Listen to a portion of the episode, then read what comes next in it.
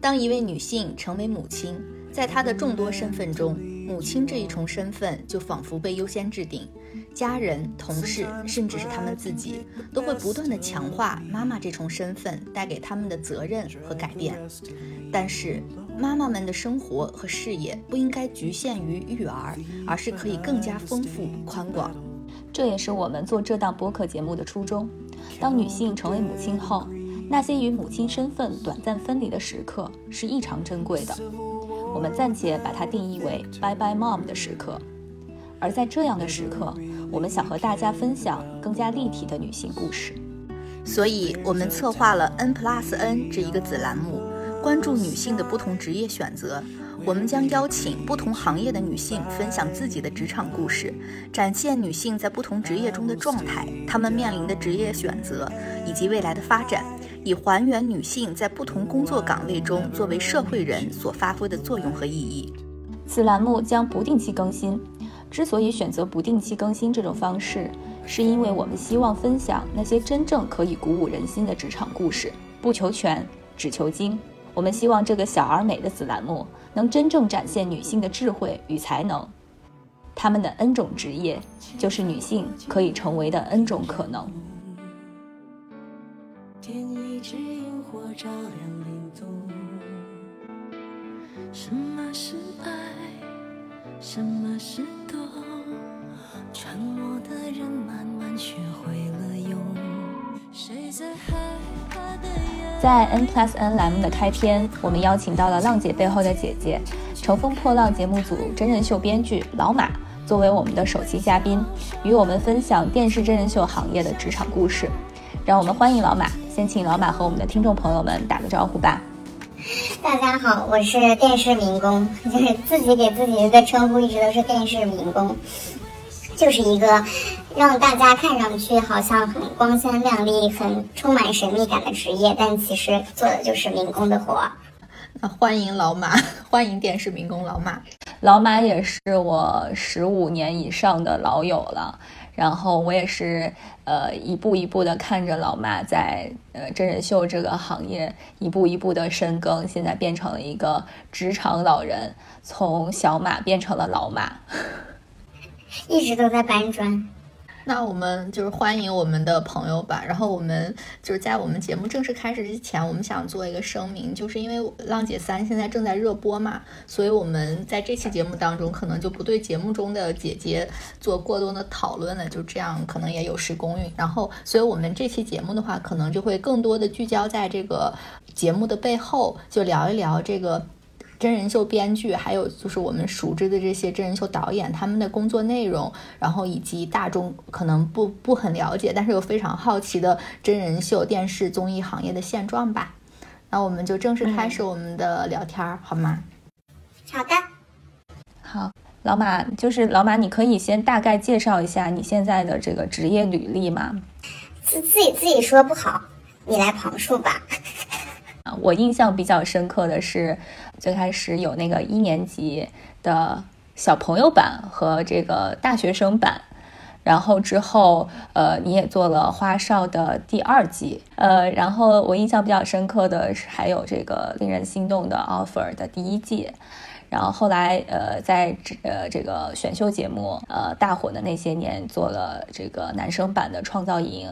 呃，然后又做了浪姐的第一季，披荆斩棘的哥哥和现在浪姐的第三季。你还有什么补充吗？没有了，没有了。果然是看着我长大的。老马这个履历太辉煌了，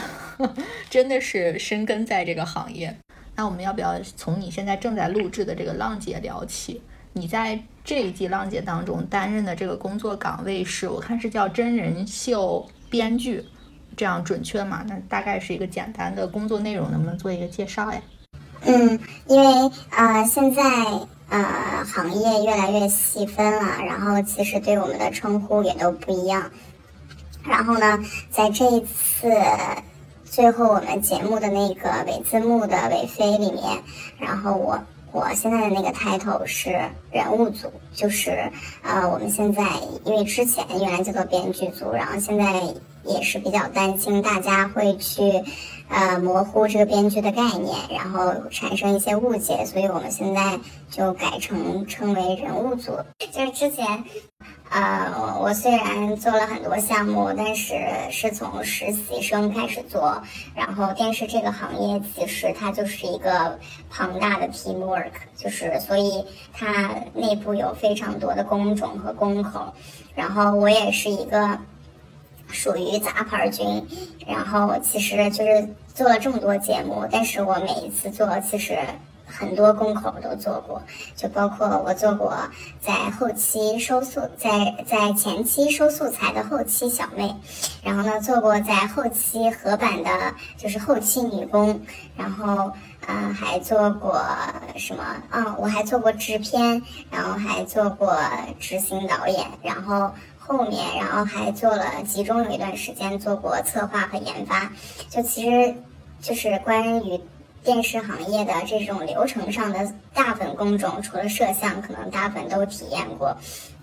然后就是为什么说现在就是更愿意称呼是编剧呢？就是因为其实在整个它的电视流程的制作过程当中，比如说前期有策划，然后。呃，中期，然后会有这种 P 所谓的 PD 啊、导演呀，然后编剧啊，然后去做拍摄，然后呃后期会有后期的呃制作流程。所以呃，在整个我们呃导演组里面，我们的划分其实编剧是更偏重于文文字思路的。其实我是这么理解的，因为。呃，它其实有点在向影视行业靠拢，就是为什么在一个电影里面，呃，有也有企划，也有策划，然后也有编剧，然后也有。呃，导演，然后也有比如说摄制啊，其他的技术工种，就其实也是我们现在去做了一些更专业的划分。就编剧他可能更多是从文本上和内容上去做创作，然后导演其实更多是从镜头语言和电视化呈现上去做创作。所以就是现在我们更，嗯，就是我自己更侧重于往编剧这个方向发展。一上来就是干货满满的一堆专业术语。还是可以听得懂的吧？对对，大致是可以。但是我们其实也是为了采访你，真的还是做了一些案头工作。然后我们发现，就是你们的那个，就是你说那个尾飞上那个那个表单，确实是非常非常的长。然后什么人物组、真人秀策划组、公演组，你可以聊一下，就是这些组在你们的工作的分工上具体有什么区别呢？因为就在我和大金看来，这个人物组和真人秀策划组，我们感觉好像是差不多的。就公演组我们很容易懂嘛，就是主要是舞台。呈现那一部分，那人物组和真人秀这之间的区别又是什么呢？嗯，其实如果说的简单直白一点，策划组他们就是呃，策划组主要是负责赛制内容嗯的所有的策划和方案的执行，就包括赛制啦、真人秀的内容啦。然后包括那个宿舍活动啦，就其实，在我们所有编剧进到人物组之前，我们也是都会一起去做策划工作的，因为它相当于就是你们在写电影创作做剧本的时候，我们要先搭一个框架。我们要先定主题，然后再定场景，然后在场景里面人去干什么，然后这是策划的工作。然后呃，就是人物组呢，它其实更多就是就像是编剧里面去做人物小传，就是呃，我要去从人的角度把它带入到这个节目里面。所以就是我为什么就是觉得做策划。不太擅长，但是做人物很擅长，就是因为其实，呃，就前几天我不是也在公众号里面写了一篇大家也不太能看得懂的文章吗？就是，就是我套用了一下那个海明威的那个理论，就是他去讲人物的塑造的时候，你把人形容成一座冰山，但其实在小说里面他可能只呈现的是冰山一角，但是你要从冰山一角里面能看到冰山，就海面之下的冰山的部分。所以，其实真人秀的从策划上来讲，他就是去做那片海，就是我在什么样的情景里，在什么样的场景里，在什么样的规则下，我能让这个人物呈现出来。然后，人物组要做的工作就是他在他在这个场景里他呈现出来了什么样的特质，然后他有哪些特特质还是在海面之下的，然后哪一些特质是浮出了海面，我们可以把它呈现出来。这么说，是不是稍微清楚了一些？嗯，然后从一个比较简单直白的工作流程上来讲，就是策划组他们永远就就是做策划工作，然后他们其实跟艺人接触的比较少，然后我们呃人物组的工作基本上就是全程跟艺呃跟人物在一起，然后去像他们的一个日记本备忘录一样，去知道他们每天干什么，然后去取舍哪一些。身上他们身上的亮点是可以在后期里面去呈现的。但我其实还有一个问疑疑问，你比如说像我们做影视的话，它编剧它是一个从无到有的创作嘛？你们这个行业它其实是有一个活生生的人在那里的，我可不可以理解成你有点像一个观察的角色？你要抓住他的特质，然后放大给观众看，是这样的一个逻辑吗？嗯，是这样的逻辑。那你是通过什么什么方式来放大呢？就比如说，你你就是要给他设置一些剧情，就能凸显出来他这个人物特点。不是，就比如说编电影编剧，他是比如说先写一个主题，然后开始写人物小传，对不对？然后他创作的过程当中，他是一边去写场景，然后一边把人物带入进去。但是这个人物在这个场景里面做出什么样的决定和选择，能和他的这个人物小传完全对应得上，就是他的人物也要符合他自己人物小传的逻辑嘛，对吧？所以其实，呃。就是我们的编剧叫做非虚构类编剧，就是去对应他那种虚构编剧的。非虚构类编剧就是你你的这个人物本身就带了人物小传，然后我们要从我们的观察和录制当中，包括赛制和规则的呈现当中，去找出他自己的人物逻辑。比如说，大家现在面面对着他人生中一个很重要的场景，就是他要呃决定在带孩子和工作中做一个最终的选择。那他就是为什么做出了这个选择？然后他经过经历经过了什么样的心理活动？然后中间有什么其他人给他出了什么样的就是建议？然后他采纳了哪些，他拒绝了哪些，最终的决定他是怎么做出的？就可能就是我作为一个你的好朋友，我在身边也观察到了你的这一切，然后我把它创作成了一个非虚构的呃小故事，就是这就是我的工作。然而，就是这一切发生在我身上是让它自然发生的，你你是只是作为一个观察者，对。对，然后还有就是每天刨根问刨根问底的问你为什么？为什么？哎，就是我们在比如说浪姐里面，我们经常会看到那些姐姐在被踩嘛，你你就是提问的那个角色是吧？对对对对对，就是要把他们就是内心真实的活动挖掘出来。但那你们会参与这个后期剪辑吗？因为就在我的理解里面，比如说。因为这个素材是在实时发生的嘛，然后你在观察的时候观察到它有这个点，那你为了突出这个点，你肯定是要在后期剪辑的时候，比如说通过放大，给它一定的时长来凸显这个，那你你就是需要参与这一个部分吗？也是的，对我们都要和后期开会，然后我们会出故事线，就是比如说这三天发生了什么事情，哪些是核心的事件，然后它这个中间起承转合的逻辑是什么。然后我们要突出的人物是什么？突出的呃团体面貌是什么？突出的调性是什么？然后主要做的人物身上的闪光点是什么？然后他通过这个故事线来给你们做剪辑。对，对，明白了。我我想到你你这个职业其实也有点像就是那种名人传记的那种记者。对，是的，就是非虚构类的作者。那我们这个分工大概就讲了一下，然后。因为你现在正在处于这个节目的录制当中嘛，那你能不能跟可以跟我们分享一个真实的录制日？你比如说一天二十四小时，你大概是一个怎么样的工作流程呢？每一天都不一样，就就我觉得就这个这个事情很很好很有意思的事情，就是大家很好奇我们每天都在干什么，但是就是很很很形象的讲，就是比如说我要去跟拍你的一天，那你今天干什么，我就今天就要跟着你干什么。比如说，就是呃，我们在电视上看到的，就是姐姐这一天，要么是训练，要么就是大家都来到演播室上开会，呃，或者就是有一些赛制上面的这些呃这些流程，然后要么就是公演，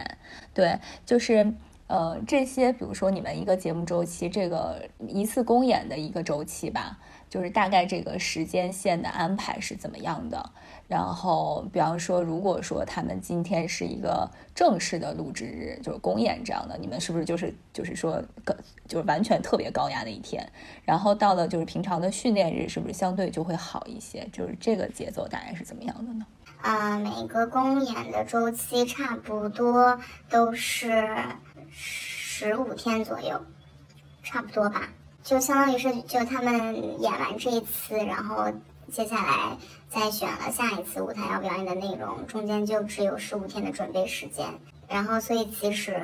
呃，不管是从这十五天来说，还是公演那一天的流程来说，其实都非常高压。因为，呃，就是这种节目的录制，然后包括节目的设置，就是要在一种极端的时空压缩的情况下才能看得到人物，所以。我每年就都说嘛，我说其实我感觉我每年都在参加一个夏令营，就是你们去参加夏令营，或者说你们去跟朋友们出去旅游的感觉，就是，呃，虽然你好像只玩了三天，但是那个记忆在你的脑子里面就可能非常的丰满，然后觉得哇，好像那个是过了很长时间，然后尤其是每次公演日的时候，公演日的那一天。就是我上一次录制三公的时候，我真的，我算了一下，我有二十四个小时没有睡觉，然后中间就只睡了就是三个小时，然后在那个二十四小时里面，我就就是呃，包括呃姐姐的情绪也是像过坐过山车一样，然后我们也觉得像是坐过山车一样，就你一天能经历，就可能你。一个月或者是半年都经历不了的各种大起大落的情绪，像你说的这个一个一次公演，就我们最后在节目里呈现的就两三个小时嘛。那你从从大家筹备到，嗯，录制完成是多久啊？筹你说的要算筹备是，就来到现场，然后。整个完成整整个这样的流程，因为我不知道为什么，就是说你二十四个小时没睡是在究竟做了些什么呢？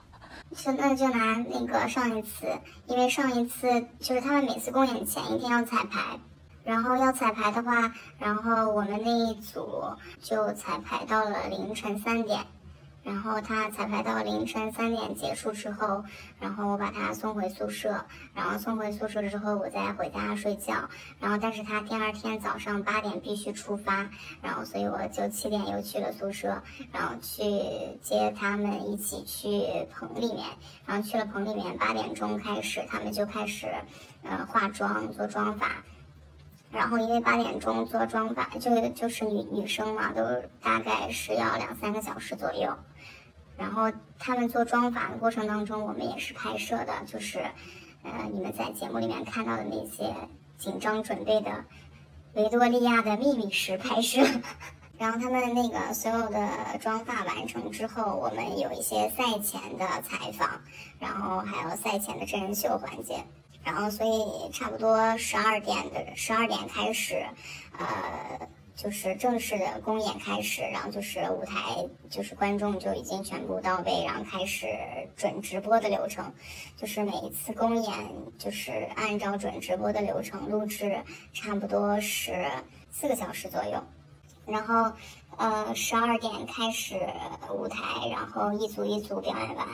然后差不多到四五点，四五点所有舞台的结果结束了之后，然后他们就可以稍微吃口饭，但同时还是在真人秀拍摄，然后四五点拍摄那个，然后大概从六点开始录制赛后的内容，然后赛后的内容就是宣布他们最终的结果成绩，然后谁去谁留。然后还有包括进行下一次的重新分组，然后重新选歌，就相当于是直接开始下一次的一个开始，所以就录完差不多就要到呃十点多。然后十点多结束之后，我们要进行一个大的赛后的采访，然后那个采访我上一次采了两个小时，就采你自己的一一个人物吗？对，就是突破了我的采访记录，因为他那天发生的事情太多了，我采了两个小时，然后两个小时之后就是采完之后发现就是那个棚里面又再次空无一人。那你这个两个小时的采访内容是，就是你根据当天发生的所有事情，然后，嗯，立马提炼出来的一些问题，呃，然后这个就是你自己一个人来完成这个呃问题的这个整理吗？还是你们还会有一个就是跟呃整个导演组的一个讨论的短暂交流的一个过程呢？呃，没有，我们其实所有的提纲都是会。根据之前的所有就是要录制的内容，就会先做一版呃提纲，然后那个提纲大概会有三十个左右的问题的备选，就是其实是流程化的，就是都是流程性的问题，然后你还要针对你自己的这个人要去做，就是针对性的提问。那你们这个流程版的这个这个提纲是相当于大家都是一样的吗？然后只有你自己人物的那一部分是定制化的？对对对对对。那现场就是，呃，基本上就是你坐在呃你的采访嘉宾的对面，然后一个摄像大哥，就是三个人的配置嘛？对。哦，那其实相当于就是你们两个一个面对面的一个很深度的交流过程。那如果让你来形容，因为。就是整个这个节目的录制的时长其实是很长的嘛，要前后持续好几个月。如果你的呃跟拍的姐姐不被淘汰的话，那其实，在这么长的一个呃相处过程中，你觉得就是作为艺人和他的这个跟拍的，我可以叫你是跟拍 PD 吗？可以。哦，他们两个之间的就这两个人之间的关系究竟是什么呢？因为我之前看了，反正另外一个综艺吧，好像是那个月下，然后当时五条人不是临时要换歌嘛，跟拍的他那个 P D 那个小男孩就崩溃了，说他没有任何人提前跟他打招呼，然后那个，呃，然后五条人里面那个主唱就呃对他也非常抱歉，然后说怕害他丢了工作什么的，就这两个人，就是这这一对关系当中，这个到底是一个什么样互相依存的存在呢？其实，呃，从导演组的角度来讲，P.D 这个岗位就是一个导演和艺人中间的一个连接点，更多的是沟通的内容，然后包括采访这些，就是我们要让导演组的呃所有的内容在艺人身上怎么呈现。你比如说，如果艺人有一些，呃，他的举止是。呃，超出我们常规的，比如说像刚才大安举的那个例子，他要临时换歌，然后我看到后来那个就是花絮的时候，那个那个导演就私下也跟那个那个主唱说，你下次不能这样了。就是如果他出现这种突发的状况，你们是可以去制止他们吗？还是你你你是应该让他自然的发生？我们其实是会沟通的，就是这是一个频繁沟通的过程。像他们那种事件出发出现的时候，其实比如说。常规的流程应该是，呃，这个艺人会先不管他通过什么样的工种去跟导演组沟通嘛，就事先去讲我要可能要换一首歌，然后或者什么，然后因为内容其实是导演组和艺人去共创的。那我可以理解成，比如说我们看到的很多的突发事件，不管是。有一些人突然退赛，或者是有一些人做一些突然的调整，这个其实都是相当于导演组是提前预知的吗？没有，没有，没有。大部分其实像这种，因为他换歌这种情况是直接影响到所有技术工种的。因为比如说，尤其是他舞台表演，那可能灯光早已经根据他上一首歌编排好了，然后 VJ 啊，然后包括音响啊这些，它是涉及到非常多的技术工种的。但是你像比如说在真人秀里面，艺人有什么？嗯，特别的状况和或者是突出的表现，嗯，就其实都是顺其自然的，就没有影响到那么多的那个其他的配合的部门的话，就是肯定都是随着他们去做决定的。但是如果说他们某一些呃行为会影响到我们所有配合的呃部门的话，我们就是要去及时的沟通和协调。哎，那我还想问一下，比如说，就是你们带的这个艺人姐姐，因为我你刚才聊到，你等于是天天跟着她嘛。那如果她淘汰了之后，你的工作也就结束了吗？还是说你会再换一个人？会换，但是我没有带过淘汰的人。这个好凡尔赛呀！如果你换一个人，那他之前的那个编剧呢？你们就像两个编剧带他，会会产生非常多这样的情况，因为其实包括现在，因为那个编剧都不是完全一对一，所以呢，所以肯定因为而而且他们中间每次还要重新换组，呃，所以肯定会有这样的更换 PD 的情况。因为我又想到一个，你比如说你不是一对一的话，那你二十四小时你就是两边跑来跑去这样，因为他们是同时在进行的嘛，这个时间线。所以所以我们就是就是在一组里面，在一个团里面嘛。你的人也都是在一起的，那我明白了。刚才也忘记问了，就说我们整个这个像浪姐这么大规模、大就是算 S 加级的项目，你们应该怎么说？就是你们整个这个幕后的团队到底有多少人啊？就是韦飞的那些名单，我看了一下，好像现在的韦飞时间是六分钟。其中你们这个人物加编剧占了多大的一个份额呢？这一次其实，呃，浪三还挺配置还挺高的。像其实，呃，姐姐一的时候常规操作嘛，就都是一带二，然后姐姐一的时候是十五个，然后哥哥的时候也是十五个。然后这一次其实因为有一些各种调整吧，反正最后我们现在有二十个。就是这样的呃配置，就整个不管是这个从编剧上，还是从整个这个呃团队的配置上，是不是现算现在国内真人秀里面最最顶配的一个配置了？也不能这么说，也不能这么说，因为其实。我我就记得最好笑的一个事情是，在我上研究生的时候，我们院长给我们上课，然后他就说，为什么《中国好声音》会成为一个现象级的节目？呃，然后就为什么《中国好声音》之后出现了很多爆款的节目？他就说原因很简单，但是我们当时就是就说了很多奇奇怪怪的角度，然后因为那个时候还是在读书，只是作为一个观众的阶段嘛。然后后来那个院长就说了一个很重要的事情，他就说你们一定要去关心幕后所有的制作流程，因为《中国好声音》就是从，嗯，包括《中国好声音》之前，湖南卫视的一些其他节目，超类似于《超级女声》类似于这样，就它其实叫做就是开启了大制作时代。前几天芒果 TV 和湖南卫视双平台招商会的时候，它有一组视频是呃展示现在所有芒果系的所有团在编团队，一共有四十多个团队，就是每一个团队可能他也就是十十个人左右，就是在以往的电视节目制作过程当中，其实一个团队十几个导演组的人，他们就能做出来一档节目，但是。呃，从好声音呀，爸爸爸去哪儿呀，包括之后的，呃，开始进入大制作时代，就是那个很多团队一起来做，而且供应商也越来越多，所以才有了更多的行业细分，所以这个制作的配置会越来越越来越高。那我可不可以这样理解，就是比如说像浪姐这个项目，它是芒果 TV 的一个，呃，怎么说，一个品牌吧？呃，然后他有一个项目组，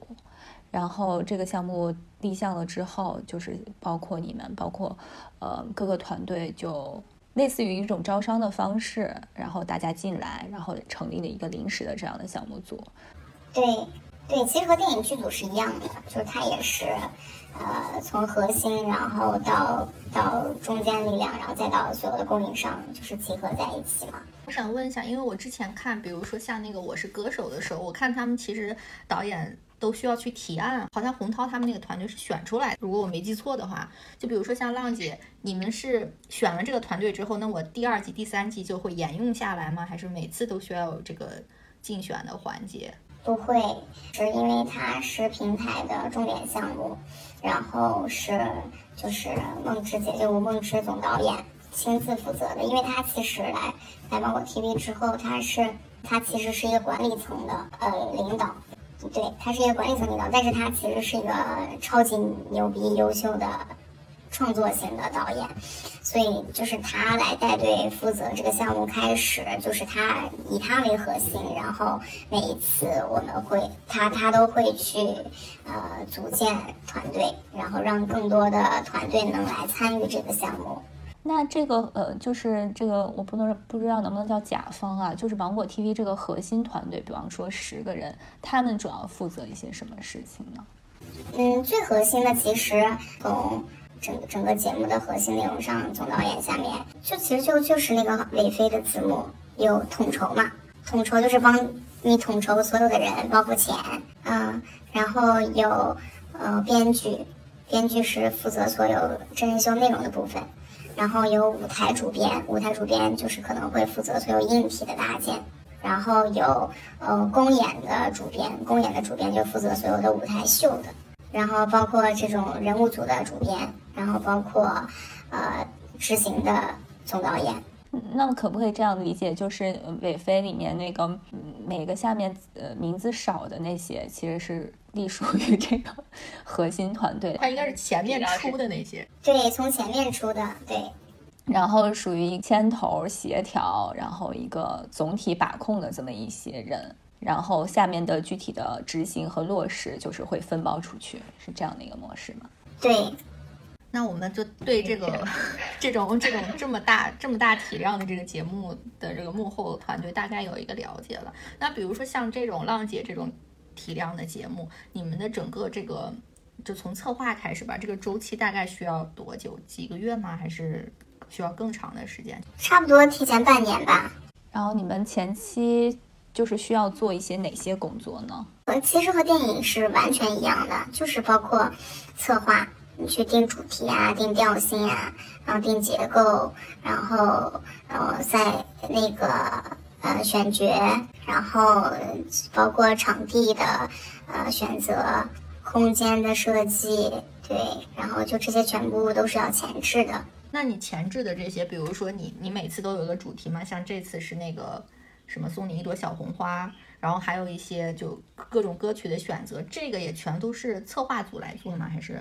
嗯，不是，其实是共同协作，嗯。就是这些，就是在录制之前，每一期的就是主题是什么，然后歌单有哪些，然后所有的其实是都已经有了，是吗？对对对对对，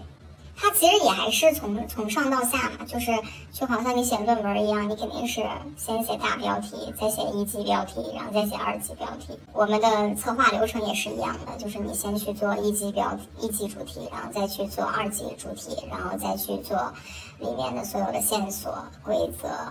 然后舞台的部分，你它其实就都相当于是你二级标题下的内容。然后我们再根据所有的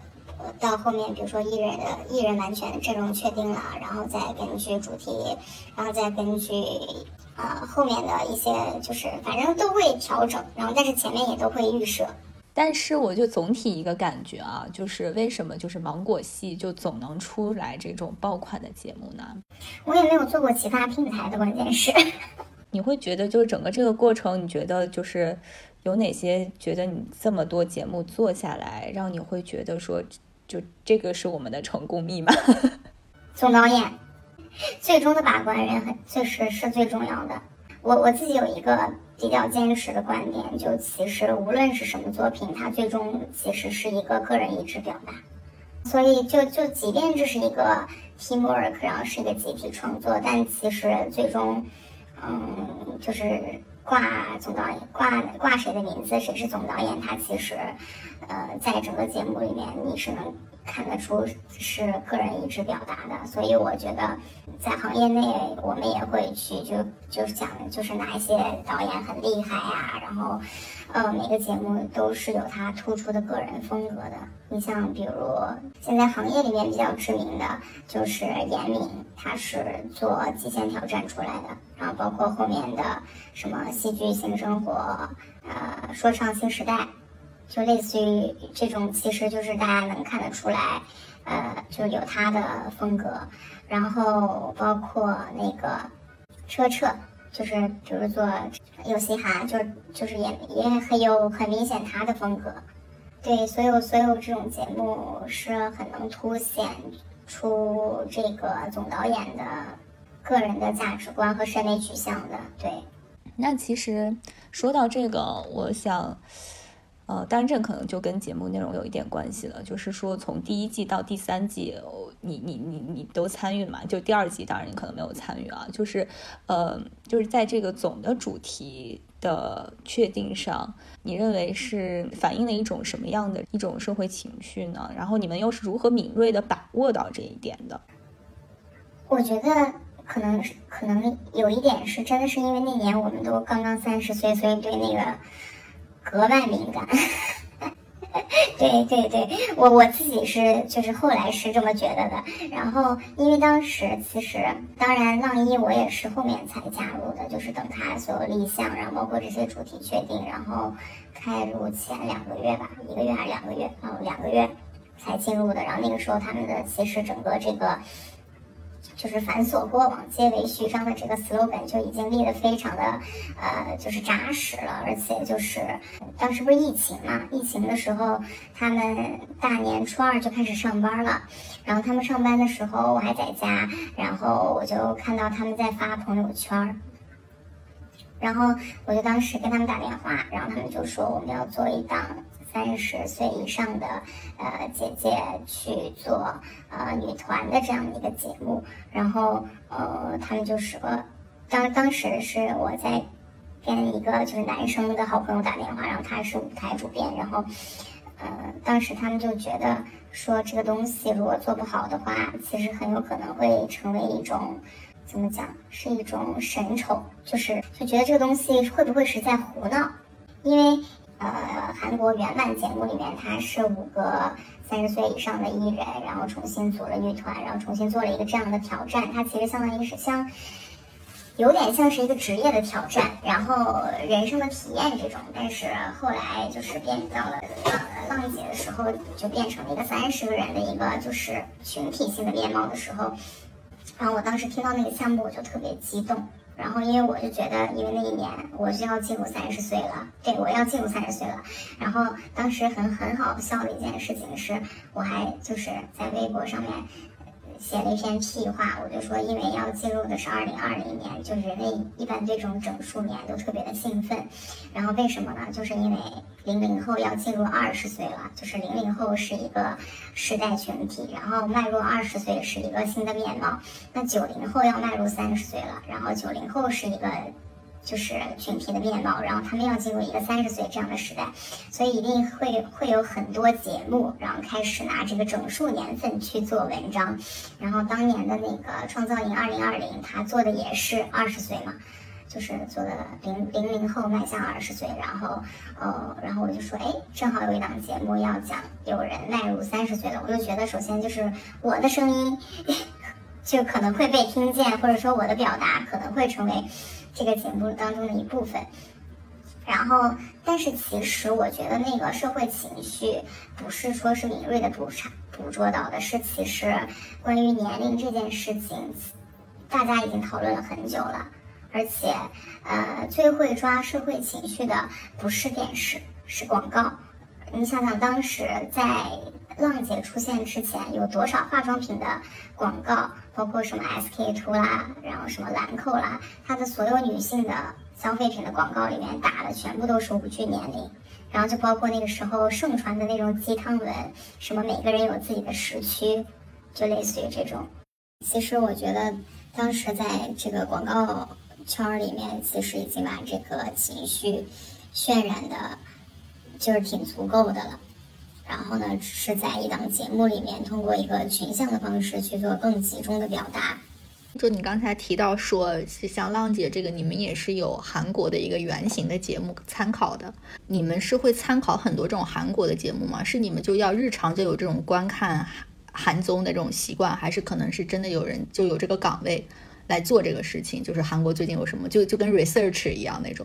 这就是一个基本工作，就像电影从业者一定要大量观片一样。那就我记得，像你以前还会到那个戛纳去参加那个电视节吗？对，有有这样专门的岗位，然后也有专门这样的公司去做模式的研发和售卖。这种就是在不同国家的这个呃综艺的体系或者综艺的风格有什么就是大的这种区别吗？就是最早最早以前，在电视圈里面有一个很经典的话，叫做“日韩超欧美”，然后港台超日韩，然后内地超港台。就就其实这是一个呃很早以前的一个就是模仿史吧。因为其实这个行业你要说它有多久的历史了，包括中国真正算得上综艺节目的开端，也不过就是春节联欢晚会，大大概是八八年。像那个台湾可能的做这种综艺比内地会早一些，然后台湾那个时候做了一档模仿日本的节目，我不记得叫什么名字，但是呢，呃，紧接着这个制作人他就到了北京，然后和北京的央视一起去开办了中国第一档中国类的常规综艺节目，然后这个节目叫做《正大综艺》或。呃，看那个韩国很多，比如说刘在石写的书，然后还有一些，呃，韩国其他著名的制作人写的书，也是他从他们入行开始，最先也是可能先去学习日本的综艺，然后学了日本综艺之后，然后再在自己的本土化过程当中进行不停的改，呃，改良，然后进行自己的研发，然后这几年你看韩国综艺上来了之后。内地就节目其实最早开始是先抄的欧美，内地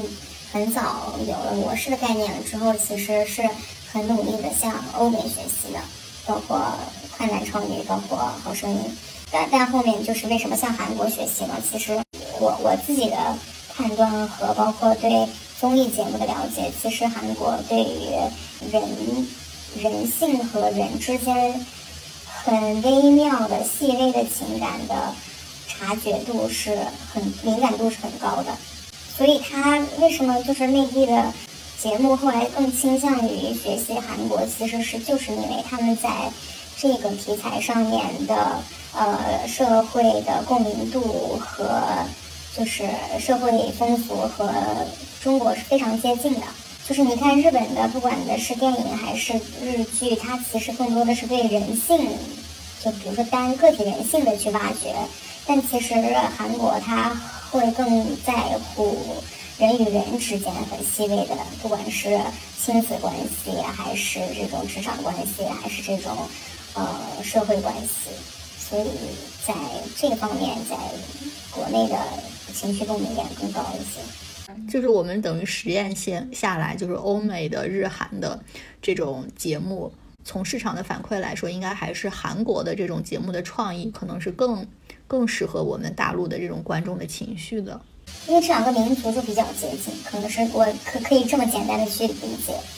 我觉得是的，包括很多就是社会的这种话语和事件，其实是互相都是有一些参照的。因为我们刚才跟老马聊的这个过程当中，我们感觉老马其实还是一个蛮有学术精神的，这样就他你会去看很多文章啊，或者是书啊什么的。但是其实我有一个。就印象吧，就是在跟你聊之前，我觉得好像像电视编导或者综艺节目的这个幕后的工作人员，我感觉他们好像普遍是一个年龄会比较偏小，然后是。一种很跳脱的那种、那种、那种感觉。对，就是像我们的印象，就是这个行业可能就是偏实践型的，所以大家可能就是很早就入行了嘛。然后像你，就是说经过了这种呃专业院校的这种专业的训练啊，插播一下，马导是中传的这个呃呃硕士专业毕业的，具体的专业叫什么来着？叫做广播电视艺术学，这可是中传的国家一级学科。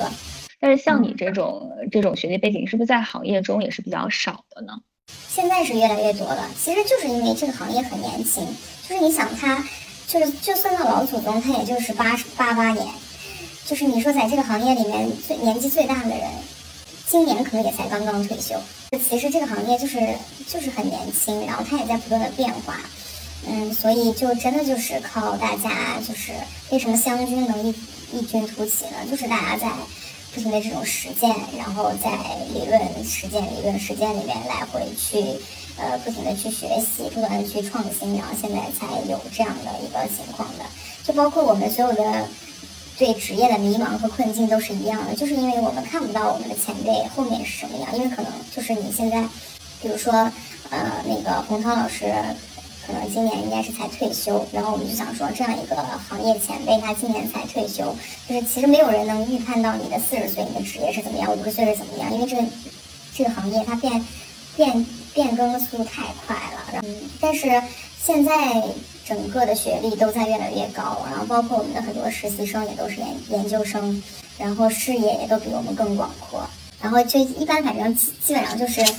我遇到的实习生，我一般都是先劝退的，就是我就说，如果你没有真的决心，或者真的不是真的喜欢，不是真的热爱，不是真的愿意投身这个行业的话，你就不要进这个行业。什么呢？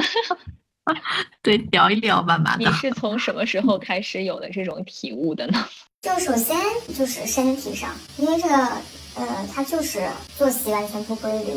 要经常熬夜。有的时候做项目的话，你的所有的时间也都比较随机，就很很有可能，比如说你脸周转。然后再一个就是从一个长期的规划上来讲，就是呃，你是不是决心真的要在这个行业里面去深耕，去做出一番事业？如果不是的话，就是你可能会有更好的选择。就是电视行业不是一个性价比很高的行业。那你既然提到了性价比，就是这个价大概是怎么样的呢？这个职业也是有一个嗯发展的路径嘛，就比如说你们的实习生大概他可以得到回报是多少，然后，嗯，比如说像有一定资历的或者在这个项目中担任一定关键岗位的，他大概一个项目可以拿到多少？就是这个薪资水平大概是一个怎么样的？但其实这东西不太好说，因为要看你做的什么样的项目，进入的是什么样的团队。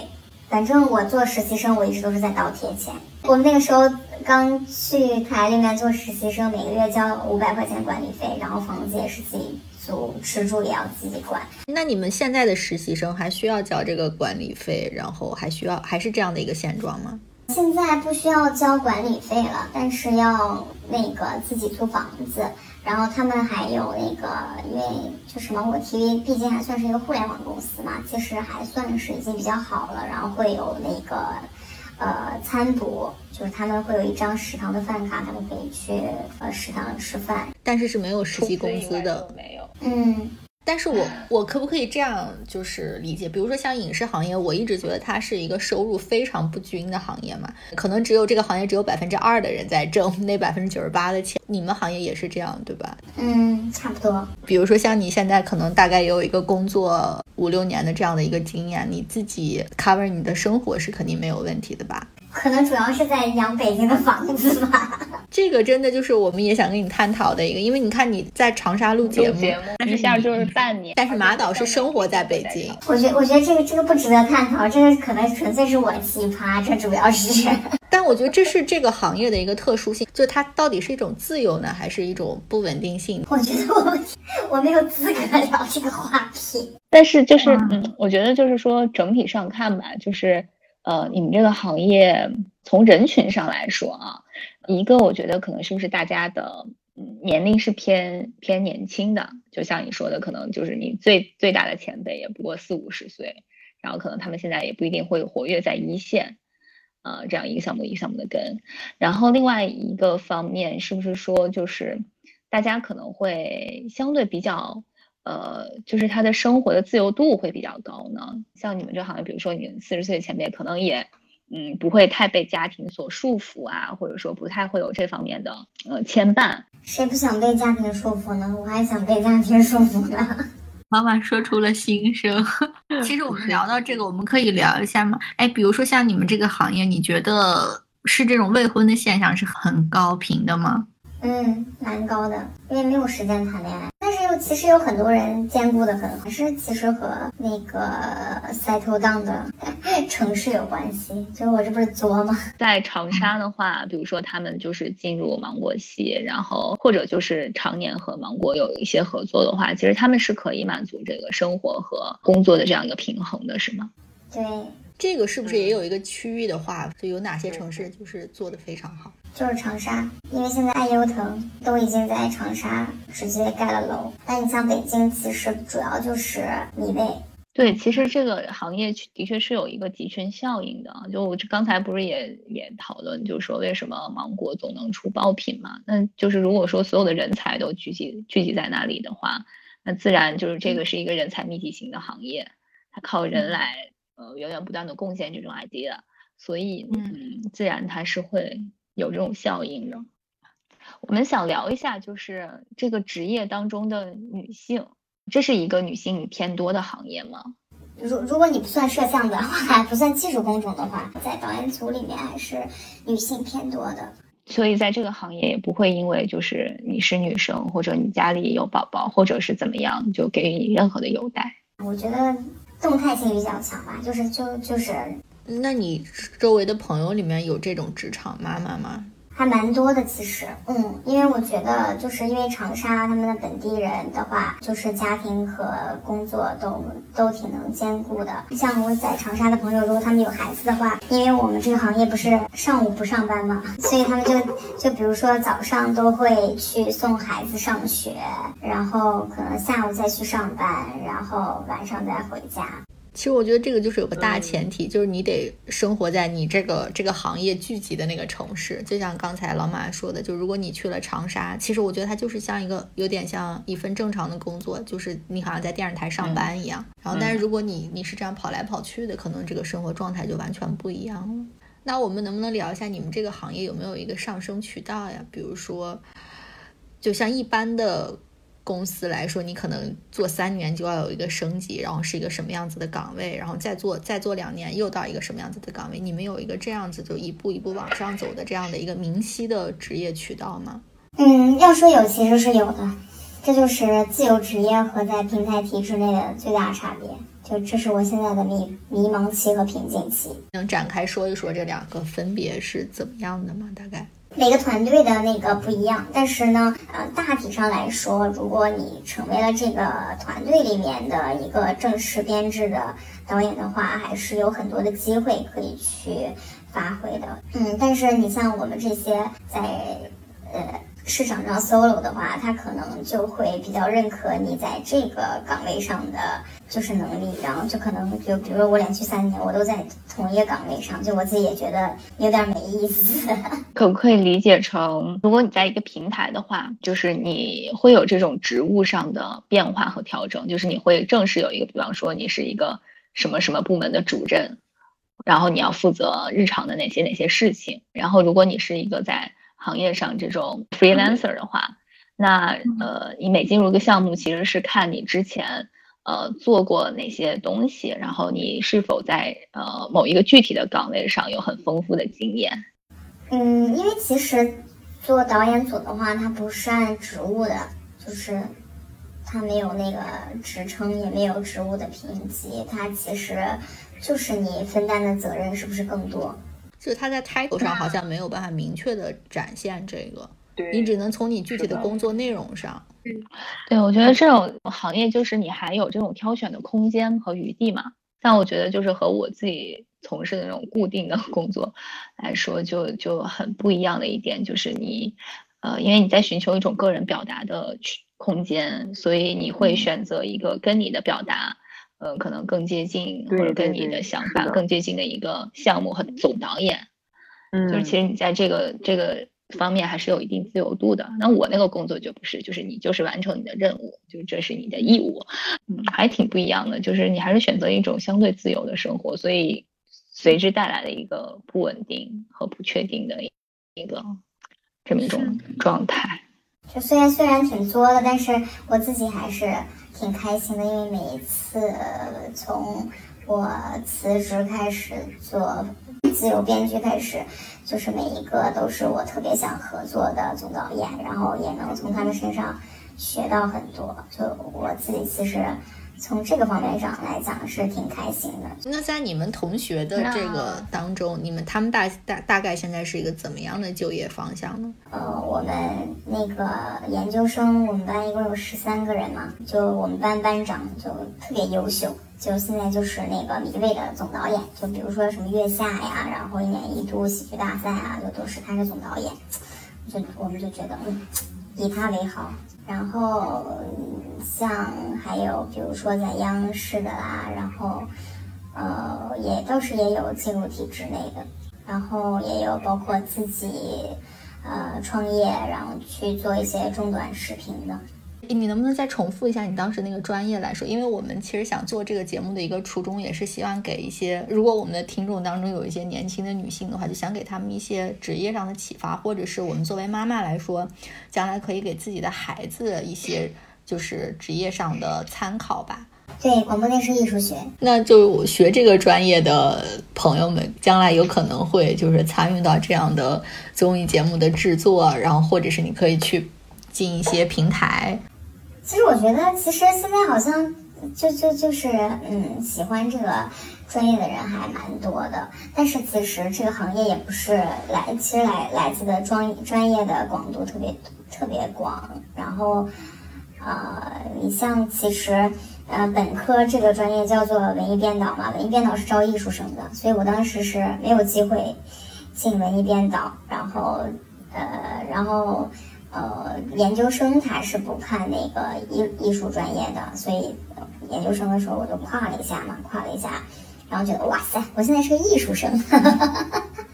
那你当年就是嗯，高考就是上本科的时候，其实你就是想往这个方向发展的吗？不是，是我当时不是想学新闻嘛，就是就是有一有一颗那个关心社会、关心人类的，想要学新闻的那个那个 热切的愿望，但是结果不是没有考上嘛，没有考上。但是我们学校不就就是到处都弥漫着这样的文艺气息和编导气息。大二暑假的同一年夏天，我同时在央视和湖南卫视进行了两份实习，然后最后我决定，新闻拯救不了人类，还是让舆论 拯救人类吧。这个其实就有点又，呃，就是贴合我们上一期节目，就是高考那个节目的一个主题，就是你选择一个大学真的还是蛮重要的。你在这个大学会看到一个就观察社会的角度嘛，然后也会看到很多这个专业，可能真的会影响你将来择业的方向。对，其实其实上大学之前也不是说没有，就是我我就记得我很小的时候看快本，然后看那个快男超女的时候，就是一边在电视面前哭，一边想说，哦，做这样的事情的人多幸福啊！就是他能通过自己的工作，然后让电视机前的人跟着哭，跟着笑，就他们应该也很有成就感吧。然后，但是，但是那个时候，我就记得我好，我我跟我爸说，我爸爸我想做导演，然后我爸就把我大骂了一顿，他就说你在想什么？就是什么人能做导演呀？就是，就那个时候觉得那个那个。呃，太遥不可及了，因为你身边没有过这样的人，所以就就可能就真的十三四岁，你不管你十三四岁读的书、看的电视、还听的音乐，都会影响你一辈子。真的，这是我最近最大的感触，真的。那我想问一下，就比如说你有了这样子的一个体悟之后，就你觉得一个。不管是音乐作品或者是影视作品，它对一个青少年会有这样子的影响力之后，你你在从事这个行业的时候，你会有一种敬畏之心吗？或者是你在，呃，做这个选题的时候，你会有这种，就是觉得，哎，我好像可以影响到别人，我应该更慎重的表达。有呀有呀，对呀，所以就是就是为什么我一做节目我就开始写公众号，就是因为。我有太多我想要自己表达的东西了，然后我就觉得，嗯，就是当有一些不同的声音或者是，呃，不同的表达出现的时候，我就想说，我一定要说，我一定要说。但是你看，我平时没有项目的时候，我反而不写东西，就是因为我觉得，哎，有啥好说的？我也没有什么想特别想要说的。就我刚才想到，像老马这种工作节奏吧，我觉得其实是没有办法长期持续下来，因为它好像是一个就是集中的高爆发性的一个一个创造。你不可能要求一个人三百六十五天都是处于一个这样这样强度的这种输出当中。你是不是就是上完一个项目之后，会有一种就是过了演员要出戏一样的那种？对，对呀，对呀，就是每年就是都有夏令营结束的时候嘛。你需要一段时间去抽离这个过程吗？现在好很多了，因为就是已经很习惯了，然后就会去呃反思，然后就让那些感受沉淀下来。你刚才提到了，就是说，呃，你会在节目播出的时候看到有一些不一样的声音嘛？然后你你会有一个强烈的自己表达的欲望。嗯，那我觉得就是说，任何的创作，就是我们都说就是被误解是表达者的宿命嘛。就是你现在会，你你会有点习惯这种你们最开始的这种创意或者你们想表达的内容，不管是因为。那各方面的原因吧，嗯，被观众所误读或者被一些人所误解。那么你你现在是如何消化这种情绪？呃，就我还我还自己挺喜欢去看所有的反馈的，但是就是现在就是学会去用一种怎么讲，就是用一个更专业化。的视角去判断哪一些是哪些人群为什么会发出这样的声音，然后哪些建议是中肯的，然后哪些反馈是中肯的，然后哪些评论是哪些人群发出的，就是现在还是理智了很多吧。然后，但反而我更想表达的是，在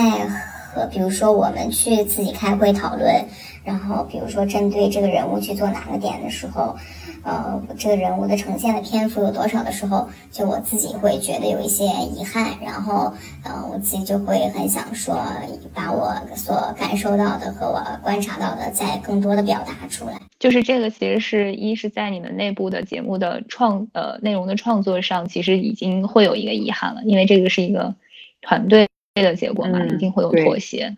然后另一重是你们表达出来了，也会被呃受众所。进行再一次的重新的解读，我觉得这个其实都是很难以避免的一个就是创作的一个宿命。我觉得我可以分享一个就我的感受吧，就是我觉得只要是做这种创意行业的人都会面临这样的状况。就是陈可辛导演之前他说过一句话，他说我从来不想为我的电影辩解，因为我的电影面向观众，然后让他们。做评判，这就是电影的一环，就是只有观众参与进来讨论，他觉得才是有意义的。我觉得这也是一种态度吧，就是，对，但但很有意思。我就觉得现在大家的二创都太精彩了，就是我有的时候反而要向就是网友学习。对我之前看你微博上自己也转了一个，就是一个博主分析的你们那个赛制啊，就是对于姐姐的整个这个呈现跟之前有什么区别啊，这个那个的。呃，这些是不是有很多是你们在设计的时候，其实你们的初衷并不是这样的，或者你们也没想这么多，然后结果就是大家会进行一个反复的解读或者过度的解读？没有哎，我觉得他是很专业的。其实说实话，就他说的那些点，包括赛制上的，我觉得也不一定观众就特别 care，但是其实里面都一环一环的有你们很多很多的巧思。其实是这样的，又就是那个人和人最重要的之间的连接是情绪的连接。对，就就其实如果那个情绪你 get 到了，就已经算是这个作品的它它的部分内核，你你你已经 get 到了。就是这是最浅层的连接，情情绪连接是最浅浅层的连接。但是，嗯，情绪背后是有逻辑的。嗯，就是其实我们要更理性的去构建情绪背后的逻辑，因为其实说简单一点，我们是最直接，我们是。最直接的关注，就比如说他们的情绪，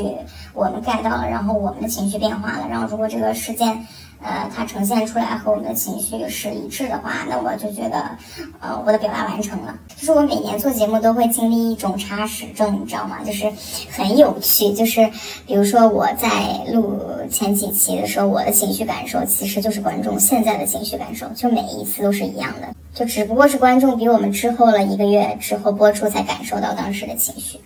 后期跟你们这个呃，这个又说回前面啊，后期的这个制作和你们的这个录制，还有这个真人秀的这个实际的进行是同时几乎同时发生的吗？它还是有时间差的。你像我们，我们前天开的是二公的会，就是二公就这周要播的内容，我们做了是就是看完他们的第一第一版精简之后，然后我们去。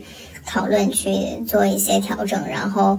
然后他们在精修的同时开始剪三公的，然后三公，然后我们昨天把内容大概对了一下，然后对完之后也要再来反复的去做调整。哎，那它这个极限时间是什么时候呢？比如说周五要播出，你最晚什么时候就一定要定剪了，就这个东西不能再动了呢？一般就比如说周五中午十二点，然后它就是周四凌晨十二点。最终胶片儿。其实老马刚才聊到一个，我还觉得就是挺想深入的跟你聊一下的。像我们这种可能大的范畴是在一个娱乐行业，看起来好像是一个没有那种技术专业性没有那么强的一个行业吧。但我觉得其实它是这种能力是很难获取的。就是你们为了要保保持这种就是呃这种创意或者这种能力，你会经常做一些什么样的训练吗？我觉得它是一个创作系统。就是你故事那本书里面讲讲最好的，不就是讲人物塑造吗？讲人物弧光吗？你就会发现，原来在人物塑造里面有这么多方法。就是就是因为在这本书里面，它其实讲人物塑造，讲的是一个整个剧作理论里面讲的比较极致。讲的比较好的了，然后你再往下去读的话，就叙事学里面有非常多的人物类型，然后你再往下看的时候，你会发现在人物类型当中，其实已经涉及了很多，呃，不管是人类学还是社会学还是心理学的内容了，所以就是很有趣，就是因为我对人是最感兴趣的，所以我就很喜欢去也看这些剧作理论里面不同的这种。创作方法，然后也去对应的去看这些，呃，什么社会学、心理学，然后这方面的。所以这份职业到目前为止，就是你还是觉得，就是你还是想继续做下去的，是吧？嗯嗯，将来的职业目标是什么呢？我我有一个非常远大的志向，是从我三岁开始就就有的。我好中二呀！我想成为一个作家。我我不知道那个想法是怎么进入我的脑子里的，就是因为那个时候我还不会写字，我就在一个本上，就一个空白的本上，全部画满了道子，然后我跟我妈说，我写了一本书，我说我将来要做当作家，表达欲可能就真的是一个先天的东西，就是因为我的所有表达欲来自于我真实的感受，所以就是可能，就就就是非虚构创作对于我而言，可能是一个最合适的方向。我觉得老马的所有的这种他的灵感和才华来源于他对生活的真切的感知，对人真切的感知。我觉得从从你实习开始，其实也有十年了。就是你觉得这份职业，嗯，带给你了一些什么呢？我最近在读一本书，特别好，叫做《贪婪的多巴胺》。然后它这个里面有一个很偏颇的观点，它就是讲其实多巴胺。就是天定的，就是因为你每个人分泌多巴胺的能力不一样，所以你决定了你这一生你做的很多决定和你想要得到的东西是不一样的。然后，嗯，我我我我看那本书之后，我就觉得我是一个呃多巴胺分泌很旺盛的人，就是因为我想要的太多了，就是我很喜欢那种非常激烈、非常刺激的体验和感受，所以。才没有办法去过得很现实，就是因为，呃，在所有做这些节目的过程当中，你的体验冲击都特别强烈。然后我就说，我就每次做完项目，我都那个感受就是这个做这个行业，你会获得常人难以获得的体验，但是你也会获得常人难以体验的痛苦。就是你有多快乐，你就之后你就会有多痛苦。就是，但是那个快乐的上限，我觉得是很高值的。就是这种，就是心理需求，是你你和身边同事普遍的吗？嗯，还是挺普遍的。因为为什么这个行业到后面就会让人像着魔一样，或者说是难以自拔，就是因为这种体验感。如果你就是真的没有办法戒断的话，可能就一辈子就是 就在这个行业里了。我们要不要聊一聊这个职业选择？你的父母怎么看待你的职业呢？因为我爸爸妈妈都是会计，然后他们很就是从高考填志愿那一刻，我们的关系就在一步一步的迈向决裂。然后就我爸就特别希望我去报南京审计学院嘛，然后我就偏不，我就一心想要追求我的新闻梦想，然后后面又甚至变成了艺术梦想。然后就其实我大一。就开始到不同的媒体去实习，大一是在报社实习的，然后大二是在电视台实习，然后去了央视，又去了湖南卫视，然后大三的时候是我当时就是产生了一种叛逆心理，就是我不想读研，我想说我要一定要做第一个工作，第一个开始挣钱的，然后那个时候就去了出版社嘛，然后去了出版社之后，我爸就非常生气，然后因为那个是一家民营出版社，虽然磨铁是中国最大的民营出版社。但是我爸就觉觉得那个他是一个民营企业，然后没有办法留北京户口，然后也没有办法有一个就是编制，然后呢，好就是我当时本来其实想要叛逆下去，但好巧不巧我在的那个工作室它解散了，然后我爸就就用他的很敏锐的时代判断，他就说，呃，那个你赶快考研吧，这几年的社会环境不好，就是家里还能供你再读三年书，你也不用那么着急工作。然后这个时候我就又产生了一个叛逆心理，我就想说，读研没有什么意思，我也学不到什么，那我就去学一个我最想学的。我就我就选了艺术学嘛，就选了广播电视艺术学，因为那个时候在学校做晚会的时候就已经很想去文艺编导那个专业，但是当时不是不能调专业嘛，不能调专业我就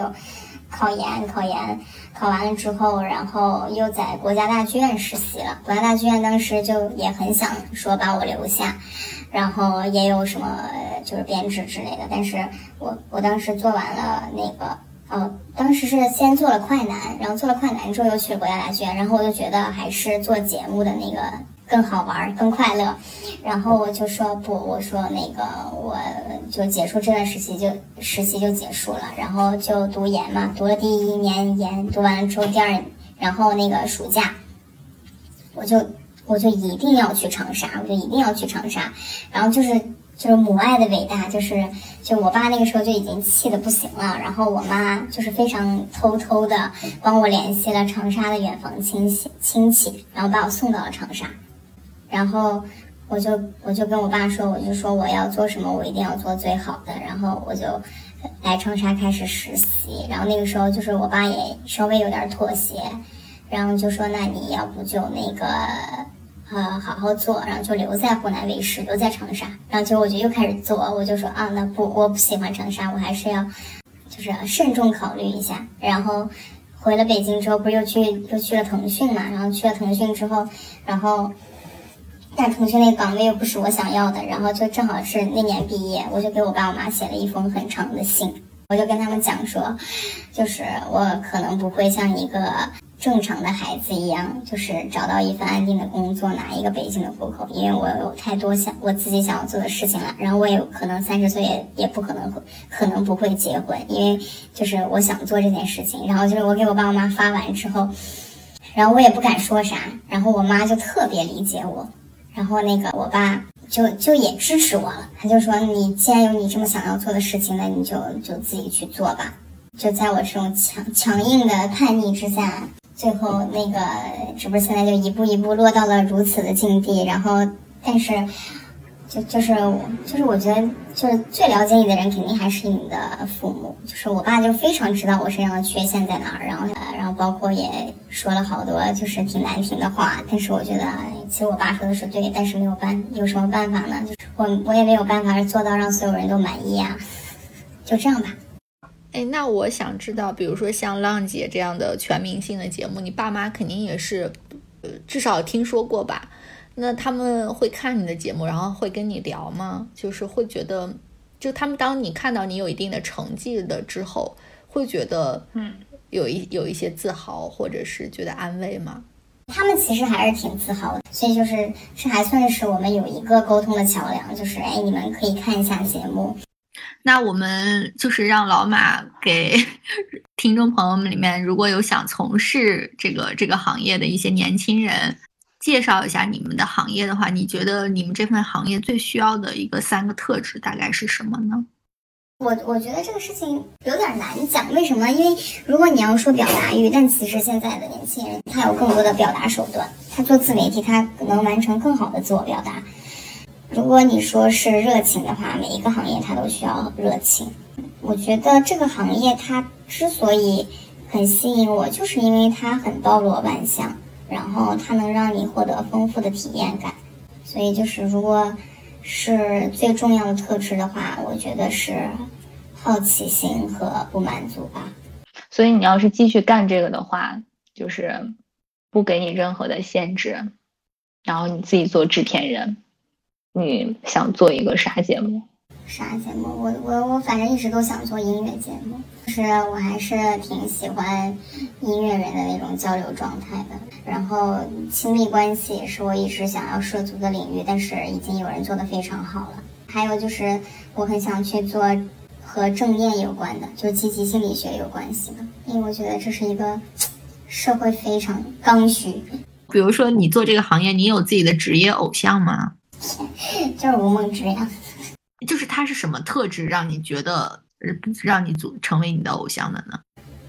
因为其实他在做超女快男的时候，他最主要的工作是写文案。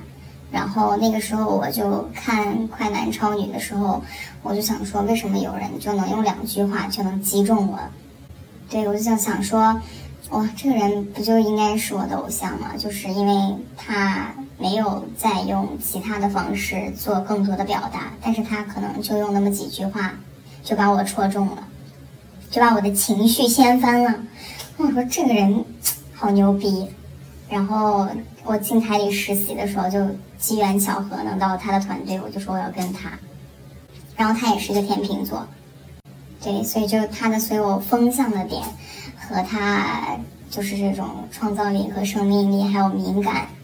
和这种对人的洞察，然后包括他之后发展，就是当了领导之后内心的强大，我都觉得我挺佩服的。那你觉得他们有一些什么样的工作习惯吗？比如说，就是要真的是要持续的阅读才能保持这种文字的敏感度，或者是他们对这种社会的观察，就他们有一些自己的方法嘛？对，读书，他就是每天晚上不睡觉，然后看书，然后一个是就保持就是对创作的激情，对创作的学习，然后对人的体察吧。我发现做这种就是这种文文艺行业，真的是有的时候需要一些天赋，天生就比别人更有充沛的精力。你看张艺谋七十多岁了还在拍片，这是多巴胺嘛？这就是那个那本书里讲的，就是贪婪的多巴胺，就是你一旦就是就是就是因为这种人，他的那个体内多巴胺分泌是太旺盛的，所以他永远都不满足。我觉得这也是这个行业就比较神奇的一个地方，就有一些行业是你做着做着就怠倦了，就老想着退休，很好像这种文艺行业是可以活到老做到老，而且是因为它有一种高度的需要经验的积累和这种资源的资源的这种积累，所以你越到后面反而你能。更推动一些你想做的项目。对我觉得选择这样行业的人，他真的有一种觉悟，是我要工作到我人生的最后一刻。好的，那我们这期节目基本上就可以这样了。我觉得还是蛮全面的聊的。啊，那我们非常感谢老马今今天呃来我们的节目，跟我们进行了很多无私的分享。那我们再请老马最后跟我们听众说个再见。好，谢谢大家听我们话唠，然后有更多想要交流的那种，你们可以互跟 B B M 一起互动。好的，谢谢老马，那我们下次再见，拜拜，拜拜，拜拜。感谢大家收听，你可以在微信公众号、微博、小红书搜索 B B M I by Mom 关注我们。还可以在苹果播客、小宇宙等泛用型客户端，以及喜马拉雅、网易云音乐、荔枝播客、蜻蜓 FM 等平台订阅我们的节目。如果你喜欢我们的节目，别忘了给我们好评或点赞，或是在微信公众号下方点击喜欢作者给我们打赏。我们也期待在评论区与你互动。下期节目我们不见不散，拜拜。只雨伞撑过懵懂，什么是真，什么是梦？扑火的人，倔强的孙悟空，呼啸而过的心动，假装从容。你还会不会偶然记得，多少年？